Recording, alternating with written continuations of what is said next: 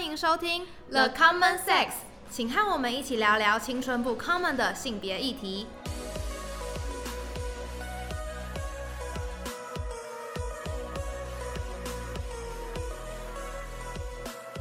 我是主持人森森，我是主持人佑佑。The Common Sex 是台湾青年民主协会的 Podcast 节目，我们邀请彩虹平权大平台的来宾伦伦、奶佳，和我们一起聊聊校园中与生活中的性别议题。让我们邀请他们和大家打声招呼。嗨，大家好，我是彩虹平权大平台伦伦，我是奶佳。就是 一直很没有精神的感觉，就是走慵懒的风格。好的，那我们先自我介绍一下，我们来自台湾青年民主协会，是倡议青年权益的组织。除了重视学生自治跟青年参政之外，也非常关注性别平权、婚姻平权、性教育这些议题。过去呢，也曾和彩虹平权大平台有多次的合作跟创意。没错，彩虹平权大平台以前在推动婚姻平权的漫漫长路上，可说是不遗余力。而现在呢，也在法律、政治、社会、国际这四大领域中，持续完善同志族群的基本权益，是台湾性别平权运动的重要推手。那这次很荣幸能够邀请到伦伦和奶佳，和我们一起从青年的视角来看校园中跟生活中的性别议题。那我们就先来问问伦伦跟奶家，请问你们在彩虹平权大平台主要的工作内容有哪些？奶家，你先说好了。我以为你们先讲。我自己呃，我的 title 是研究员，然后我自己主要负责的就是政策研究，然后还有呃国际工作的部分。嗯，然后因为我以前在政党工作，所以其实是就是对呃政治倡议跟。呃，就是一些政治动态的状况是比较熟悉的，对。然后国际工作的部分是我们有，就是呃，在跟呃国际上其他国家的运动者，呃，会有很多不同的交流，一起讨论，比如说他们可以怎么样去在他们的国家推动呃同志议题啊，或者是呃同婚的议题。嗯。然后我们也会交流我们自己的经验。嗯，了解。好，该我了。嗯，好。呃，我在长平大平台主要做的是社会教育，就是我们有一个组是做专门做社会教育的，那我是这个组的专案经理。那我们主要做的事情就是，比方说我们会去接各种的演讲，对，那演讲的主题可能就不单单只限于同志，我们可能会讲的是，比方说从以前到现在，到底这一路以来跟性别相关的事件有哪些？那到底呃我们是怎么度过那些公投啊，跟群众对话那些时期？对，中间到底发生了什么事情？这都是我们会讲的内容。还有包含的是，其实同婚只是一个阶段性的里程碑，之后有非常非常多事情需要大家继续的去努力跟看见。那还有哪些？那此外，其实我们还有一个是我们跟同志咨询热线有合作一个方案，是专门做职场平等的。我们会跟一些友善的企业接洽，跟他们讨论说，怎么样可以让性别友善的一些政策或者是一些工作坊，可以在他们的呃场域里面去做实施。对，然后我们也会固定的办一些聚会。了解。像是爬书这个性别运动的这个历史啊，还有以及未来推广的新的法案或新的东西，节目接下来也会再为大家介绍。那我们先来简介我们这次节目的主题。上个礼拜呢，我们在台湾青年民主协会的粉砖上开放信件征稿，搜集青年对性别议题的想法与切身经验分享。希望可以以校园中和生活中的性别不友善故事，引起其他听众的共鸣和回响。我们将在接下来的节目分享青年们的生活经验，而且请伦伦跟奶佳聊聊对这些故事的想法，以及我们该如何应对。那在开始之前呢，我们先请伦伦跟奶佳未看先猜一下。青年在校园中跟生活中可能会遇到的性别议题有哪些？生活跟校园哦，我觉得最明显的应该就是离校园太久了。对啊，没有啦，都十八岁。好的，怎么这么会讲话？真是开心。接不下去，真的接不下去。会遇到什么问题哦？可能我想想到最直接就是制服吧。嗯，校园中很常会有制服相关的议题。嗯哦。然后，比方说厕所，对，那个厕所可能除了是性别友善厕所之外，比方说到到底男性跟女性的厕所到底那个分配是不是平等的？因为对，因为之前有个有一个研究嘛，就是就是好像是一群是北医女还是哪里的学生嘛，他们去做研究，去调查说到底呃男厕跟女厕的比例，然后他们平均到底一个男生跟女生上厕所的时间要花多久，就发现那个比例其实差很多。但是厕所的使用其实就是应该说厕所的个位数个数也非常的。不平均，非常不平均。嗯，我是想到这两个，哎，生活中可能很多啦，被笑啊，对啊，因为性别气质被笑，对啊，然后或者是对我觉得开玩笑这件事情，对啊，因为路我跟你讲，不止亲戚，路人也很闲，路人也非常爱对你评头论足，路人超路人超闲的，真的是莫名其妙。先骂再说，先骂先骂。好，那我们就。来看看吧。在揭晓第一封信件之前，先和大家说明一下，接下来的信件内容都是经过投稿者的授权之后，我们才念出来的。不过，因为我们都不是这些事件的当事人，在念出这些事的时候，可能会有些限制，但我们会尽力的同理揣摩，尽可能的把投稿者的心情传达出来。此外，因为我们的录音场地周围正在施工，所以接下来的节目可能会有一点点嘈杂的环境音，还请各位见谅。那我们就赶快来揭晓第一封信件吧。第一封是来自黑美的小烦恼。我是个想当戏学会会长的女大生，而我的男性搭档则是想当副会长。然而有学长姐说，戏上有个潜规则，就是会长只能由男生来当。虽然我们都不想换，但迫于戏上学长姐的压迫，最后也只能交换。我觉得黑莓的故事其实就是一个很典型的在政治上的玻璃天花板的现象，而且它除此之外也有那种角性别角色分工的刻板印象，就男生当主的啊，然后女生只能当副的。可是我原本以为说这个事情是只会存在于可能社会中，譬如说像蔡英文这一任的内阁那个性别的比例就很不平均，但也没有想到。会出现在校园，就特别还还是大学系学会会长的这种状况，就是蛮令人意外。想问伦伦跟奶家有什么样的看法？我我我觉得很扯，我也觉得很扯。我想说这种事情可能就发生在我们这个年代。我想说应该不会到现在年轻世代吧？哪个年代？现在居然还有这种事情？就现在还有这种事情，就是蛮夸张的。而且我觉得。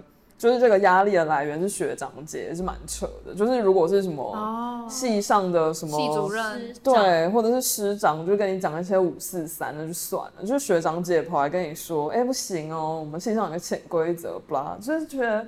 啊，不是同个世代的吗？就是 Hello，以为大家要进步价值。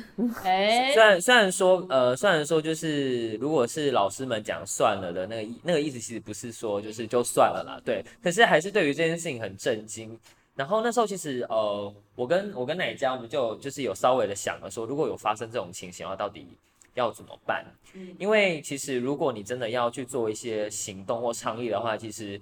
你就是等于去要思考的是，你往后在这个戏上要怎么办？因为就是我觉得人际关系是我们一辈子都遇到的事情。对，那你要你的人你要取舍这件事情吗？还是你就觉得说没关系，我就是对着直接直接跟他对干这样子？但是就是我觉得我觉得这是一个很困难的事情。嗯。但我觉得，我我真的觉得很扯。嗯，我觉得比较好的方法，可能是因为他有提到，就是他的副会长的搭档其实是一个男生，然后他也就是只想要当副会长。嗯，我觉得很重要的是有，就是呃，你要找到你的 ally。就是中文可能是盟友，盟友对。然后我觉得在这个情境里面，他的这位男性的搭档就会是一个很好的盟友，或者是他们就是一起去扭转这个所谓的潜规则。因为其实潜规则就是一个就不是真规则，对对 对。所以我觉得有有好的盟友一起，就是推动一个改变是比较容易的。嗯嗯哼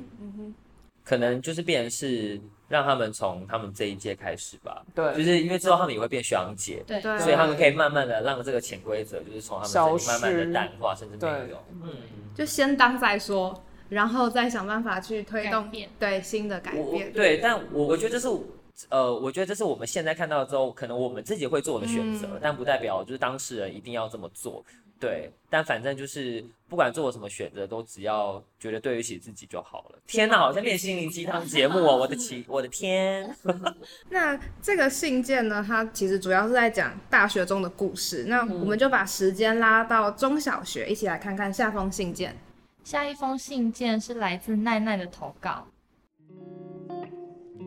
国小时，我们班导请了一群叫彩虹妈妈的人来宣导守贞教育，导致我每个礼拜早自习都要被迫灌输，例如拒绝婚前性行为、女生的贞洁是多么重要的这类观念。洗脑到最后，每个人都要签署一张守贞小卡，对天发誓要拒绝婚前性行为。虽然彩虹妈妈拼命强调不是强迫，要大家自由决定。但事实上，在当下的氛围，我感受到，只要不签署，就会被贴上肮脏、放荡、不爱惜自己身体的坏孩子的标签，也会受到彩虹妈妈与班导的特别询问与关切。因此，女生要保护自己的贞洁这种想法跟随我很久，直到升上高中后，接触到女性主义和开始关注性别议题，才渐渐改变这种父权宰制的扭曲价值观。但是我认为，并不是每个人都有这种觉醒的机会。再者，我在高中时，班上有那种很爱拿女生身体开玩笑的男生，比方说他们会帮胸部大的女孩们取“乳牛”的绰号。至于胸部小的女孩，他们称之为“飞机场本垒板”，甚至故意在经过这群女孩时，模仿飞机降落的手势与声音。我觉得超过分的，这完全就是国中那种臭男生，而且面对这种男生，没有也有香男生，但是 是臭男生，很害怕说错话，对不对？部分个案个案，但是像是我以前啊，或者说我如果想要告老师，我告老师哦，我就跟老师讲，然后老师就会说这个是男生给你一个。不好的礼物，然后呢，你就拒绝他，你就不要理他，这个礼物就会被退回去了。那老师就会检讨说，女生不理男生就好，而且老师还说，如果你越生气，你越激动，他就越开心。但到底为什么？为什么不是去检讨男生，然后加强男生的性教育，而是要检讨女生，说是你这个行为让他觉得有兴趣？伦敦的白眼已经翻到不知道扭到今天都飞到外太空。哇，那你们怎么看？我们怎么看？是不是？来，你先，然后他就要骂人，然后一开始在骂人，酝酿一下，那我。我觉得第一个就是彩虹妈妈这件事情，其实蛮好像蛮多不同的案例，就是一直都有。我也有。然后，对啊，然后我自己，我国中的时候是念天主教学校，嗯所以就是就是确实是就比较保守环境，但那时候好像不至于到。就是呃这个程度，但是就是也会看那种可怕堕胎片，然后跟你说就是你没有暂时的理性了，对不对？我忘记名字了，反正就是就是很可怕，就是就是你就是看那个堕胎影片，然后那个修女就会跟你说，就是你没有好好保护自己，你以后就是会这样，伤害一个生命。之类的，然后就伤害自己，然后伤害一个生命，blah blah blah。但我觉得就是先撇开就是堕胎影片这个，就是我觉得彩虹妈妈这件事情确实也在今哎今年去年，其实我们工作上也有处理，然后我们这个情况其实蛮久了，我们也一直在追踪，然后跟就是各地的县市议员合作去确认他们的教育现场的情况。嗯，对。但我觉得作为学生，确实好像在那个当下很难，对你好像很难说什么。因为有权利议题啊，有权利未接的关系。对啊，就算他们只是志工妈妈，你都会觉得，呃，站在讲台上的人就是叫你签，你好像也就就签。这如果身边的人都签，只有你没签，就是你就很奇怪。对，但我觉得就是就是这个不舒服的感觉，其实呃某种程度上是一个好事，就是让你就是有意识到说，哎，这个状况有问题。然后你带着这个疑问，你去寻找更多的资源或者是知识，你会比较理解为什么你会有这个不舒服的感觉，然后让你去了解说，哦，其实事情不是这么简单。对，它就好像一个种子。嗯，这个我想要做一个补充，因为其实呃，我们去演讲跟老师讲这些事情的时候，我都会说，其实守贞是你选择的一种价值观。那你选择的东西不代表你应该要把它去框架到其他人身上，而且重点是，我觉得如果你真的要教性教育，你可以讲有很多，比方说有一些人可能会选择守贞，没有错，嗯，那有些人也会选择在，比方说在进入关系前，可能就是会跟亲密的人有更更多的接触，比如说发生性行为。可是重点都是在于说，你是不是忠于你自己的选择，你是不是保护好自己？那再者，我有说，我觉得这件就是守贞这件事情，他们推行的这个状态很不应该的地方，是你不能够把不守贞。贴成是脏的、不好的，然后用这件事情去包装守贞才是好的，对，因为即便你没有那个意思，可是你言下之意，你传达那那些东西，全部都在灌输这个概概念。对，因为我的之前有个工作是在做性侵害创伤复原的服务，所以很多的当事人他们都会说，他们以前都是受到这个概概念，所以当他们真的被侵犯的时候，他们会觉得自己就是脏了，不值得被爱了。那如果这些事情发生了之后，他们要花多少的时间才能够弥平？加上这个社会也的确如你们所说，都是在指责当事人。对，然后重点不是应该是不管即便我裸体在你面前，你也不能碰我吗？就是现在是什么情形？莫名其妙，像是彩虹妈妈，或是其实比较像他们想要呃推广手针的，他就会说。如果女生呢，她失去她第一次，就像是被嚼烂的口香糖，就不会有。为什么？为什么是物品啊？为什么？为什么不是男生失去他的第一次，就像是泄气的皮球？就为什么？就是为什么做人要对等呢？不是吗？气死我！就会觉得说，像这样那那些不是非自愿，然后是呃非自愿发生性行为的女生，她可能是不是就会觉得自己又没有价值了？可是其实这这不应该是一个价。嗯，他就是自己决定自己的性自主，我觉得这才是老师啊，或是可能是辅导的妈妈要去教大家比较呃正确或是开放的性观念这样。没错。第二个，第二个，你说开玩笑？对。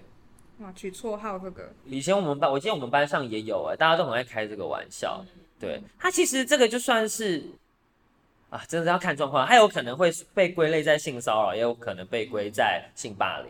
就是这个这个怎么归类呢？就是看委员们怎么性评委员他们怎么去界定到底是性骚扰还是性霸凌。但其实这个事件其实从以前到现在好像基本上一直都有。对，因为像我们去年其实在做就是性平教育的的倡议的时候，其实我们有做了一系列的影片，有一个也是讲到这件事情。对，然后我记得那时候我看到一个新闻，是有一个女生，然后呃班上儿童老师要同学玩就是认识认识同学的游戏。然后就让他们上去去讲同学的特征，然后这个女生比我们假设是 A 好了，然后呢，第一个同学上去就是比大胸部的样子，然后呢，大家就笑还好，女生也笑，可是到最后一个同学都还是比大胸部的时候，这女生她就哭了，就是你你们应该可以理解那个情境，对，就是当大家都做这样的事情的时候，其实她对当事人来讲就是一种伤害，对。但是，嗯，到底到底这件事情要怎么解决？对我来说，我觉得真的需要透过教育，因为很多人会觉得这只是玩笑，只是有趣，它不伤人。对。但是其实你觉得不伤人，不代表当事人觉得不伤人。嗯。对，就是同理心，同理心，好不好？不要只会写。嗯。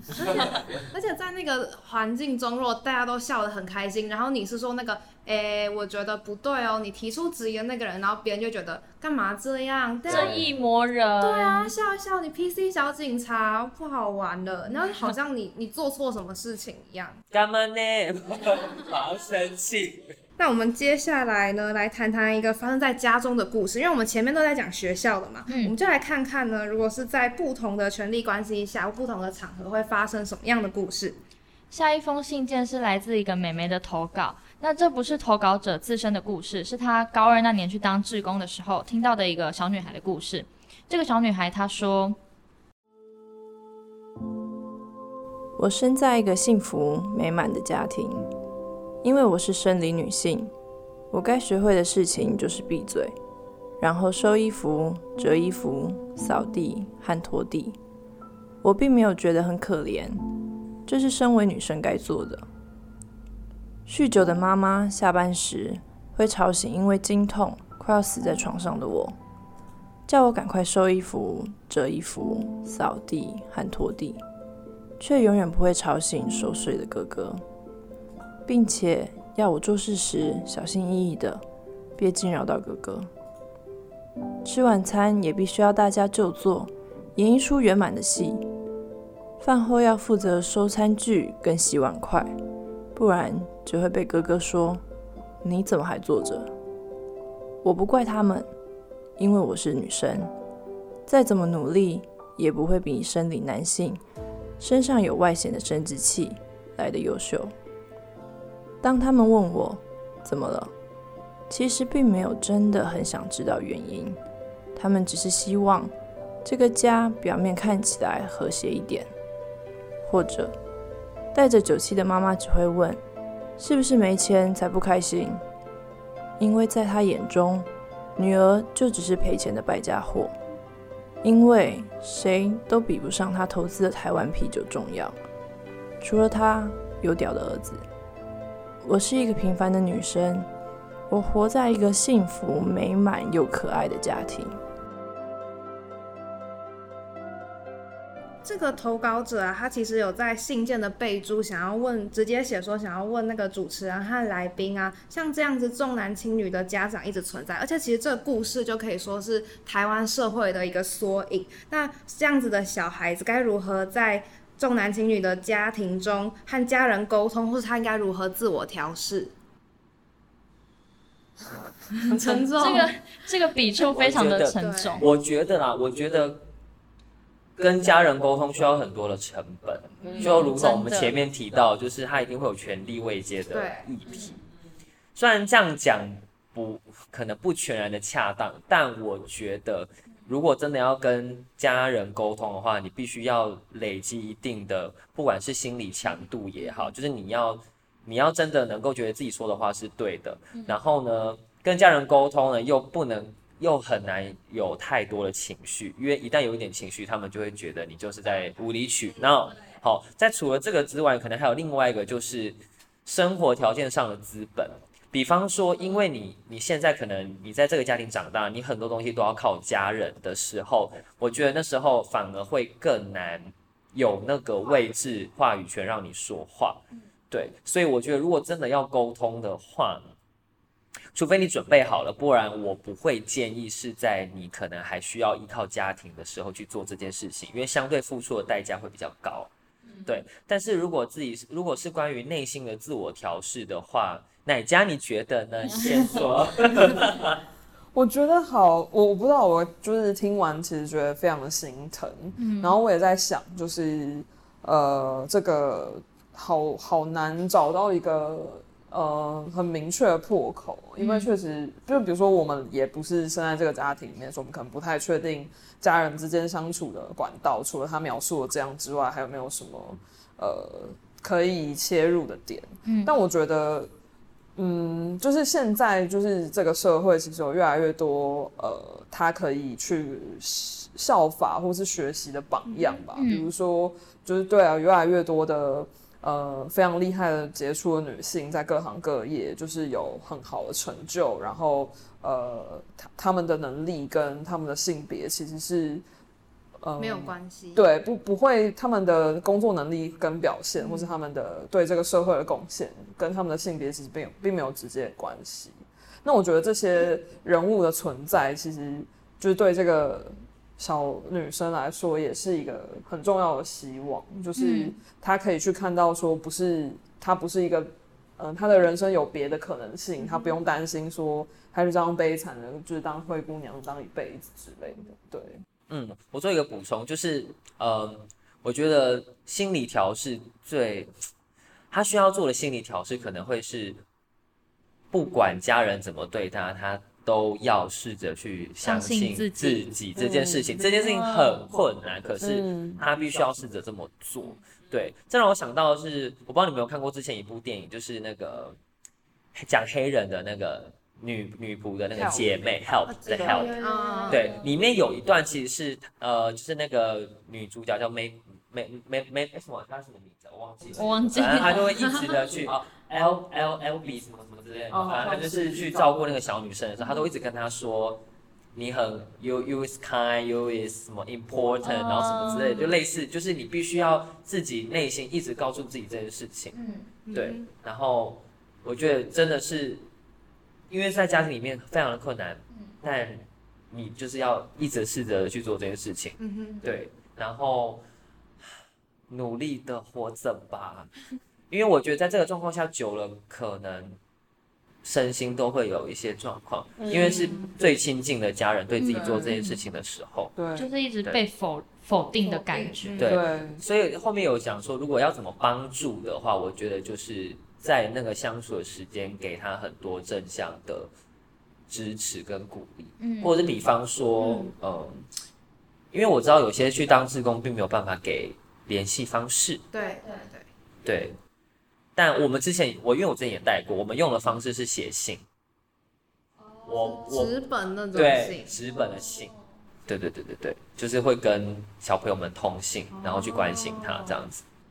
就是让他知道有人是理解他的，对我觉得这件事情很重要。社会还有温暖。对，就是你不孤单啊。对，嗯，而且我相信他来投稿的，其实也是希望他的故事是可以被大家听见，然后也寻求帮忙。对那其实像是这个，他说哥哥就那边睡觉，然后要去做家事，或者哥哥就坐着，然后然后他就要去洗碗那些事情。其实我还蛮有感的，就是虽然我在家不会这样，但是像我跟同学一大群朋友出游玩的时候。那我们到了一家餐厅嘛，然后男生到了位置上就坐着划手机，然后女生呢就要开始算人头，有几个人，然后去拿对应的筷子啊、汤匙啊、碗。你们还会这样子超夸哦？张这些男人是多废啊！就坐在那，可是我跟我，可是我跟我国中呃男同学出去，就我们一大群女生跟男生出去，反而都是男生去拿筷子，甚至洗碗这样子。那不要介绍一下。我 我就是遇到好男生，我我觉得这是不是就是每个家庭他这些男生或是女生，他可能在原生家庭习惯了那种家务分工是什么样，他出去跟别人相处时，就会把那一套模式再带入这个跟同才相处的状况中。对是啊，在关系中可能也是。那那你是拿筷子的那个人吗？没错，我就是第一个去拿筷子，然后算钱找零给大家拿那你这样的。那你为什么要这么做？嗯，主要原因是我觉得没有人做，那我就去做这件事情，你觉得比较快，对，比较快，比较有做效率自。己来比较快。哦，这样不好，哦，这样不行。要给恶性循环，因为我以前会这样子。但我后来就会，我就会说啊，是怎样是死了吗？是不能够帮忙吗？就是我是你们妈妈吗？就是对你有时候，因为你会不自觉的重重复复制这样子的行为模式。可如果你意识到的话，你接下来就是要尝试去做出一点转变。或是其实我觉得也可以试着分工，就说，哎、那你帮我来帮我一下下，对对对对对哦，我就是比较直接啦，对，因为我就是走很机车的路线。不会不会，有效率，有效率。那其实除了故事中这个白碗筷它有重男轻女的问题以外，它其实也点出了性别刻板印象跟这种角色分工的问题。那我们接下来信件就和性别刻板印象有关。接下来这封信是来自 ICO 的投稿。我现在是一个高中生，从小到大很多学校，包括我读过的在内，运动服的颜色大多是根据性别来区分，例如女生的是粉红色，男生的是蓝色，还有制服规定女生是裙子，男生是裤子。不少比较中性的学生会感到有一些困扰。请问这样子用衣服样式或颜色套入校服，强制规范学生，这算不算是性别刻板印象，或是违反性别平等呢？这个女生是粉红色，男生是蓝色，该不会是内 B 高中吧？这是一个我家附近的学校，对，因为他们就就很明显，他们就是这样。然后其实我就在想说，这校服是不是真的会有加深这刻板印象的问题？因为毕竟很难会看到说那个学校有男生穿粉色，就就算是这样，那也是可能演戏，或是特别去强调这是一个戏剧效果、一个丑角的概念。但是虽然是有这个问题，但是像是板中啊，他们也有男裙日，就男生穿上裙子来表达有多元的不同的性别气质。那想问问看，伦伦跟奶家、对于像这样子校服加深刻板印象有什么样的看法？我觉得基本上我们都应该都蛮同意，他就是在加深性别刻板印象。对啊，而且我觉得，但我觉得这几年我不确定，但是我自己的感觉是，其实有一些学校有就是尽量的去把校服变得比较中性一点，就是不再去那么区分颜色。我觉得这个是一个很好的进展。然后包括我记得前阵子有看到一个新闻，好像是韩国的航空公司，他们就改版了空服员的制服，然后其实就不再去分就是。就是空少就是穿裤子，然后空姐就是穿裙子，他们就是一律裤装。我觉得这也是一个，对我觉得这也是一个很好的进展。然后我自己觉得很有趣，就是我高中是念女校，然后那时候就是要报到那天，就是去学校要买制服，然后我妈就跟我一起去，然后她就一直跟我吵，就是一定要买一件裙子。然后我就说不用啊，就是这个学校就是不用不用没有规定要穿裙子，就是你看学姐们全部都穿裤子。然后我妈就说我不信，然后反正停好车之后，我们就路过操场，然后就有那个一队的学姐就很帅在那边排练这样子。然后我妈就走过去说：“不好意思，请问一下，那个 学校制服真的可以不用穿裙子吗？”然后就是那学姐说：“不用啊，可以不用穿裙子。”然后我就在旁边，内心激动，我想说，到底为什么要穿裙子啊？对，但反正就是，我觉得这件事情是有有机会越来越好的。然后我也觉得，就是如果大家可以不用再去做这个区分颜色的事情，其实我觉得对大家来说，上学可能会变成一件比较开心的事。嗯，对，讲到这个，因为我高中也是念女校，我们两个是高中同学，我们高中都是念女校。然后那个时候合唱比赛的时候，因为全班要统一穿一样的，对嗯，，然后大家后来投票比较多人想要穿裙子，所以就有哦一些同学他不想，他不喜欢穿裙子，然后他是就是前一个礼拜前想到比赛那一天要穿裙子，他就觉得哦，好不想要那一天到来这样，所以其实穿裙子这件事情对一些同学来说是非常痛苦的。嗯因，为现在回忆那件事，其实我就是那个，就是说，哎、我好想看你穿裙子哦，的那种人，要检讨，要检讨一下。那个时候没意识到，这可能会让没关系，我们都在人生不同时刻会觉醒。我以前也是那种很保守的哦，人，嗯，哦，好，那我们就是要唤起更多人的觉醒。对，这边想要再提到一点，就嗯、我非常喜欢粉红色，我超喜欢。然后悠悠他超讨厌，就对我每次用粉红色东西，他就他就会嫌弃我，他都嫌弃我。然后我喜欢粉红色，其实是长大才喜欢。我国小呃跟幼稚园都喜欢深蓝色或是黑色，可长大开始喜欢粉红色之后，就很多人会说你喜欢粉红色，你是不是小女生啊？你是不是有公主病？然后喜欢什么？你才有公主稚病你全家都公主病。奇怪，为什么粉红色就是公主病，然后粉红色就是幼稚？而且你不会说一个男生，可能男生会喜欢的蓝色，你不会有给蓝色一个负面的价值，它不会是王子、王子病，或是你不会觉得他是妈宝病，对，他不会是 妈就是有病，发脾气。但女生就是公主病，我就觉得女生喜欢粉红色就是公主病，我觉得超超级奇怪。嗯，我觉得其实我事后就是长嗯比较大之后来回想，我就发现，哎，我为什么会讨厌粉红色？是不是因为粉红色有这样的一个标签，所以我就一直觉得这个颜色不好，嗯所以让我开始讨厌这个颜色。对，我觉得这真的是，呃，这个标签也影响到很多人。那你要把我身上的标签撕掉吗？没有，我从来没有觉得你是公主病，对。好，我想小科普一个东西，就是其实之前在加拿大，曾经有一个学生因为穿男生穿粉红色 T 恤进学校，然后后来就是被霸凌，然后他们的朋友们就为了声援他，所以大家就一起穿了粉红色衣服。后来他就变成了就是好像是粉红日吧，就是在加拿大粉红日，然后就是有点像是反霸凌的一个日子。然后后来其实当时的警察也是要进去校园内做一些霸凌的宣导，后来他们就有就后来就尝试着穿粉红色的制服，警察穿粉红色的制服那一天，他们就会穿制服进去宣导，就发现其实宣导之后那个效果其实是有差的，因为你你一个有距离的状态，跟你穿着一个粉红色的制服，就是有点像是你就是也是赞成这个概念，这没有什么，然后去谈这件事情，其实反而大家接接受度也会很高，而且其实颜色的定义都是人们赋予它的，对啊，它本身没有任何的意思，对啊，对。就跟之前那个粉红色口罩的事情，哦对对。啊对哦，拜托有口罩用就好，好不好？对，嫌你还在写写必写，莫名其妙，你不要出门嘛，一直在骂人。对啊，那个粉红色口罩，然后我有看到很多的公民团体都把他们的那个头贴换成粉红色，对对对对对，对，就一个响应这件事情。那我们这边讲到男群日，其实下一篇呢就是要讲一些性别气质较为阴柔的男生的故事。那我们一起来听听他们的故事。下一封信是来自浮夸草鱼河的投稿。我是一个相对来说较具有阴柔气质的人，老实说，我很庆幸在高中阶段遇到了一群接纳我的朋友，也遇到了在性别议题上给我很多鼓励的老师，让我可以好好的去认知自我。